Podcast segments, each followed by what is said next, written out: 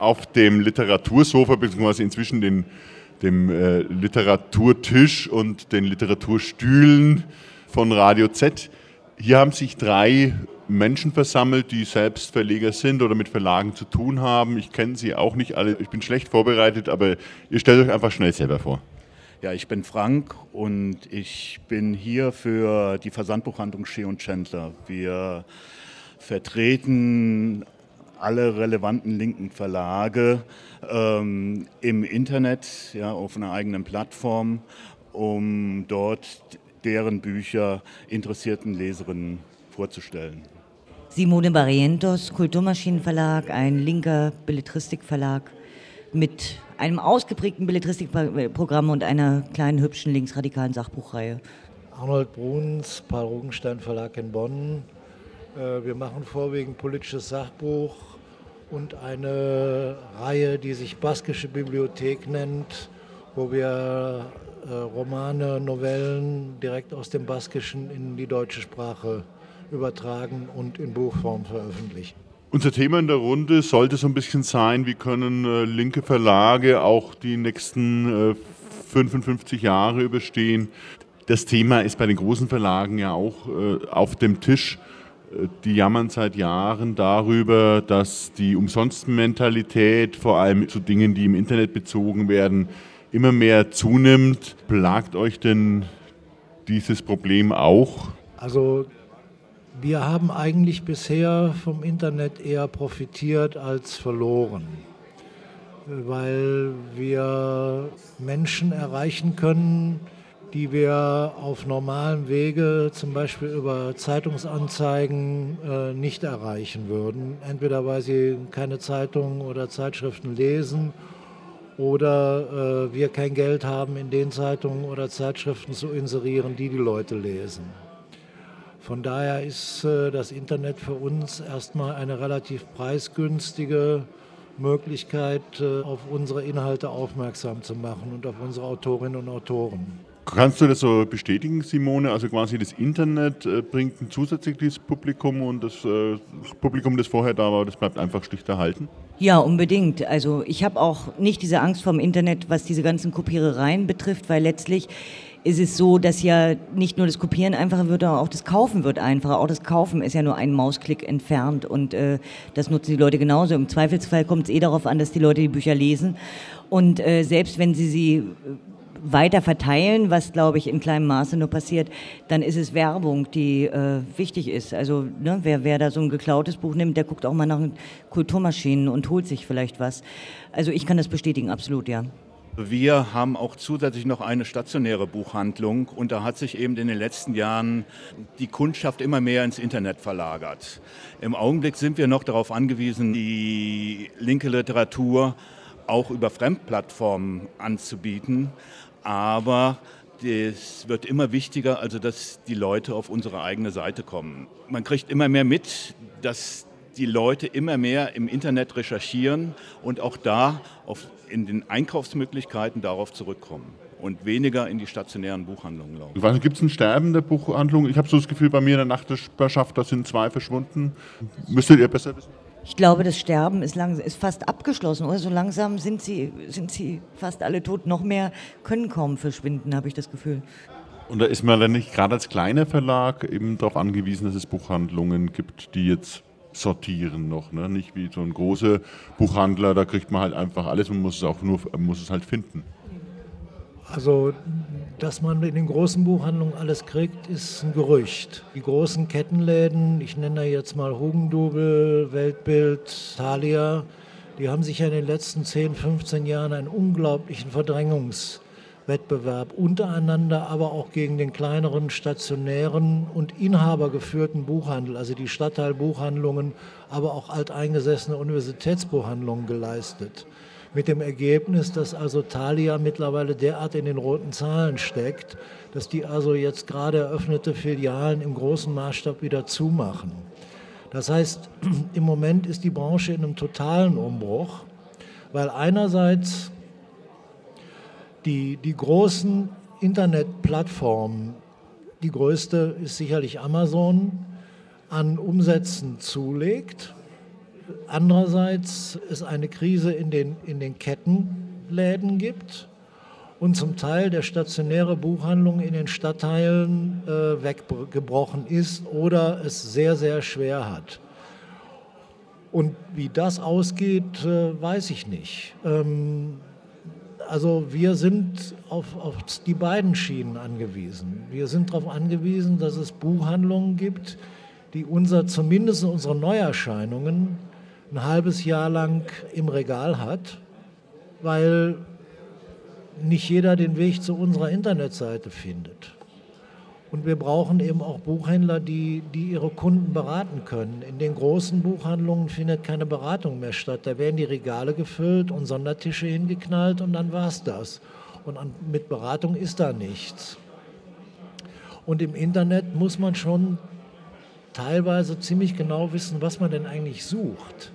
Weil viele Plattformen nicht so aufgebaut sind, dass man über Literaturgebiete, so wie eine, wie eine Bibliothek ihre Bücher klassifiziert, so, macht, so, macht, so sollte eine vernünftige Internetplattform für Bücher aussehen. Nur die Großen machen das nicht. Das heißt, man findet nicht unbedingt schnell das, was man wirklich sucht. Vielleicht kann Frank da konkret äh, was sagen aus seiner Erfahrung. Welche Strategie ist da gut? Also in Bezug auf den stationären Buchhandel sehe ich für den die kleineren Buchläden oder inhabergeführten Buchläden nur die eine Chance, also sich auch sogenannt multichannelmäßig aufzustellen. Also keine Buchhandlung kommt heutzutage mehr am Internet vorbei. Das ist die zweite Schiene, einmal der stationäre Buchhandel, dann das Internet, um sich im Internet zu präsentieren, weil auch die, das Stammpublikum recherchiert erstmal im Internet, schickt dann eine Mail, ich will morgen das Buch in der Buchhandlung abholen oder mir dort angucken ja, und garantiert mir das. Also eine Buchhandlung ist darauf angewiesen, eine vernünftige Internetseite zu haben, um das, ihr eigenes Programm darzustellen. Und als drittes, denke ich, ist der Beratungseffekt, den eine kleine Buchhandlung hat, der ist nicht zu unterschätzen, weil das sucht der der Stammkunde immer noch. Ja? In geringem Maße kann das im Internet äh, gewährleistet werden. Das ist vor Ort immer noch die beste Möglichkeit. So. Also der Kunde recherchiert im Internet und kommt dann trotzdem in die Buchhandlung, ja, um äh, sich dort nochmal intensiver beraten zu lassen oder zu sagen, okay, das und das Buch will ich haben. Entweder hat es vorher per E-Mail schon angekündigt oder er äußert das dann direkt in der Buchhandlung. Vor ein paar Jahren äh, gab es noch eine Diskussion, da wurde häufig gesagt, irgendwie, ja, das Buch verschwindet ja vielleicht auch total. Ich weiß nicht, ob ihr Kinder habt. Ne? Also ich habe ein, ich stelle schon fest, es ist eine andere Art von Rezeption. Also da werden schon noch Bücher gelesen, aber andere Medien sind halt einfach viel wichtiger geworden. Ich glaube, das ergänzt einander. Ich glaube nicht, dass, dass äh, Bücher verschwinden werden, aber ich glaube, dass die Anteile sich verschieben. Also es wird natürlich, der E-Book-Markt wird einen bestimmten Anteil haben und äh, aber ich höre inzwischen auch von Kunden, die fragen, äh, habt ihr es auch als E-Book, weil ich möchte es in beiden Versionen haben. Ich möchte es im Schrank haben und will es aber auch für unterwegs mitnehmen können. Also ich glaube nicht, dass das Buch verschwindet. Auf gar keinen Und habt ihr es? Habt ihr E-Books? Ja, wir haben inzwischen einige Titel draußen und die anderen werden Stück für Stück folgen, sodass ich denke, irgendwann im Laufe des nächsten Jahres sämtliche Kulturmaschinenbücher auch als E-Books zu haben. Übrigens dann zum ersten Mal auch Degenhardt in der Werkausgabe als E-Book. Ja, wir werden voraussichtlich im nächsten Jahr E-Books machen, allerdings in erster Linie äh, Bücher, die lange vergriffen waren und von denen wir denken, dass sie nach wie vor ein bestimmtes Publikum finden, weil sie häufig in der Literatur zitiert werden, weil es sogenannte Standardwerke sind umfassende Quellenbände und sowas, ähm, was man lieber dann sowieso in elektronischer Form hat, weil man daraus zitieren will. Also mit den Sachen werden wir anfangen und die werden wir dann also auch in diesem E-Book-Format anbieten und zu relativ moderaten Preisen. Also, also gemessen an dem, was sie kosten müssten, wenn wir, wenn wir sie neu in Buchform auflegen werden die also in, der, in so einer Preisschiene zwischen 9 und 15 Euro sein. Und das können dann aber auch gut 300, 360, 400 Seiten sein. Das heißt, es ist eigentlich für den Kunden, oder der zumindest da ausgeschlossen ist und so einen E-Book-Reader hat, eine interessante Geschichte und eigentlich für den Verleger auch, weil Äh, ich stelle mir vor, da kann man ja auch viel schneller nachdrucken. Ja, äh, ich, gut, ich brauche ja im Prinzip nicht nachzudrucken. Das Medium ist ja dann einmal da. Nein, diese, diese Frage, die ja, die ja wird ja auch unter ganz anderen Aspekten, sowohl in der Branche, aber auch in der Politik diskutiert. Das ist das Problem, wie gehen wir eigentlich mit den Urheberrechten um? Und ich denke, ähm, also eine, eine Mentalität, äh, Bücher müssen frei verfügbar im Internet sein, das würde den, den, ja, den Tod vieler Verlage und natürlich auch des Buchhandels mit sich führen. Natürlich kann man sich theoretisch vorstellen, dass jeder Autor der äh, mit einem PC umgehen kann und eine Word-Datei äh, abliefern kann, könnte das natürlich dann oder kann das heute schon quasi als Selbstverleger sein E-Book machen. Das ist dann über ein, zwei Plattformen abrufbar und das war es. Äh, nur darüber muss man sich im Klaren sein. Dann findet aber auch kein Lektorat mehr statt. Und dann, dann kommen die Texte und, und es gibt einfach keine Texte, die sozusagen fertig sind, wenn sie beim Verlag eintreffen. Und wir leisten uns äh, nach wie vor den Luxus, also Bücher zu lektorieren. Da kann man sich dann immer darüber streiten, ist das Lektorat gelungen oder nicht und hat der Lektor dann wirklich auch den letzten Kommatafehler gefunden. Okay, äh, da sind wir sicherlich alle noch verbesserungswürdig. Aber ich sehe keine, keine Alternative dazu, dass man sagt, geistige, geistiges Eigentum, geistige Leistung muss in, muss über bestimmte Zeiträume geschützt sein. Und zwar sowohl im Interesse der, der Autorinnen und Autoren wie im Interesse der Verlage und im Interesse der Leserinnen und Leser. Also an schlecht lektorierten Büchern hat, hat dann letztendlich auch keiner Freude. Also es nicken gerade alle, das gebe ich mal so weiter. Ja.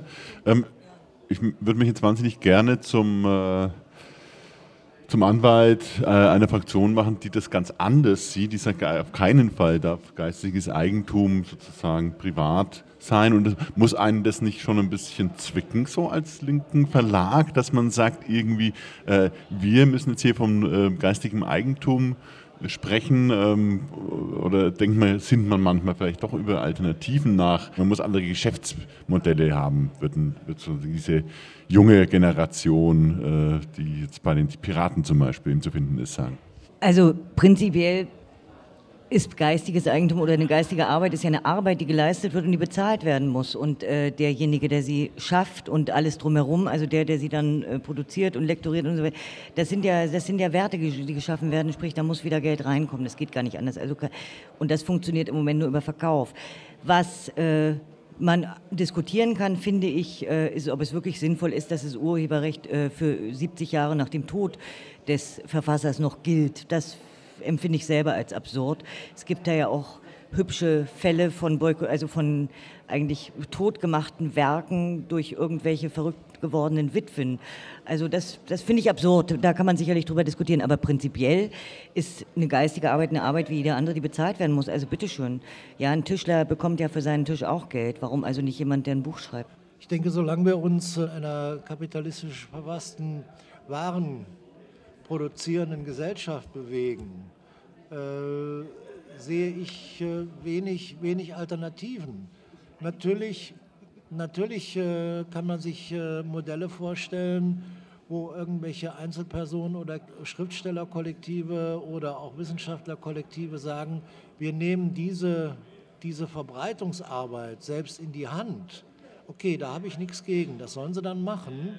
Das berührt mich also als Verlag und Unternehmen erstmal nicht direkt. Aber wenn, wenn, wenn wir also Autoren äh, betreuen, also auch das Drumherum um ein Buch organisieren, also Lesereisen, Messeauftritte und so weiter und so fort, dann müssen wir das irgendwoher bezahlen. Da sind dann Löhne und Sozialversicherungsabgaben eben müssen da auch mit drin sein.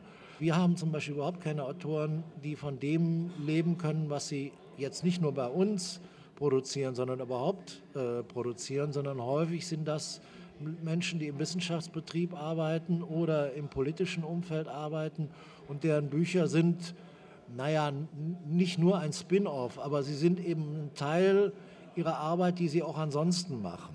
Erich Köhler, DDR-Schriftsteller, hatte ja die Idee, dass im Sozialismus ein Schriftsteller oder ein Künstler genau das Gleiche leistet wie ein Arbeiter und dass er einfach angestellt wird bei den Betrieben und bekommen ganz normales Gehalt. Die Tantiemen fließen in die Kulturarbeit des jeweiligen Betriebes. Das finde ich eine super Nummer. Dann kann man, ja, dann kann man äh, das anders handhaben. Aber also wenn es ein Gehalt gäbe für Künstler und für Schriftsteller, die nachweislich künstlerisch tätig sind, dann könnte man wahrscheinlich mit der Sache anders umgehen. Das müsste man natürlich immer noch eine Lösung für Verlage finden, aber, aber sowas gibt es ja nicht. Also bitte. Gut, vielleicht noch eine kleine Schlussrunde, was ganz Albernes. Wie wird die Verlagsarbeit in 50 Jahren aussehen? Ich glaube, dann lebe ich nicht mehr. Ich kann diese Frage nicht beantworten. Also mir geht das mit 61 ähnlich. Also aber für die überschaubare nähere Zeit äh, denke ich, dass sich an dem Kern einer Verlagsarbeit nichts ändert. Also es ist letztendlich völlig egal, ob ich einen Text bearbeite, um ihn hinterher auf Papier drucken zu lassen oder wenn ich diesen selben Arbeitsprozess mache, um es hinterher in, in elektronischer Form für was auch immer und in welcher Form auch immer äh, den Leuten anzubieten. Also da, da sehe ich, sehe ich ein bisschen in der EDV noch Entwicklungsmöglichkeiten und sicherlich wird da noch einiges kommen, was diesen sogenannten Workflow verändern wird. Aber im Prinzip bleibt äh, die Verlagsarbeit, wenn man sie denn nicht nur als, ähm, da kommt was und dann machen wir jetzt schnell noch einen Umschlag und halten die Hand auf und kassieren vom Auto 3000 Euro. Solche Verlage gibt es ja auch, sondern wenn man das Geschäft mit anderen Intentionen betreibt, dann sehe ich da eigentlich keinen, also keine massiven Umbrüche, zumindest zu meinen aktiven Zeiten. Ja, Frank, die haben keine Ahnung. Nicht? Ihr habt schon eine App. Das, das ist doch die Zukunft. Wir brauchen eine App. Natürlich bra brauchen wir eine App und wir werden auch äh, ab Anfang nächsten Jahres eine haben, also wo man auch von jedem Smartphone aus oder auch Tablet äh, sich Bücher bestellen kann, Bücher angucken kann und informiert wird. Und ich sehe heute als Buchhändler, als stationärer Buchhändler und auch als Versandbuchhändler, als Vertriebsmensch, dass ein Buchhändler heutzutage immer mehr Geld in Technik investieren muss, um den Kunden auch auf allen Ebenen zu erreichen. Mir kommt es manchmal als Buchhändler so vor, dass, ja, dass ich zur einen Hälfte mit Buchhändlern zusammenarbeite und auf der anderen Seite mit Systemadministratoren, die es, die es gewährleisten, ja, in der heutigen Technik das Buch noch an den Leser zu bekommen. Ganz herzlichen Dank fürs Gespräch an Simone, Arnold und Frank und wir sehen uns nächstes Jahr auch wieder auf der Linken Literaturmesse, hoffe ich.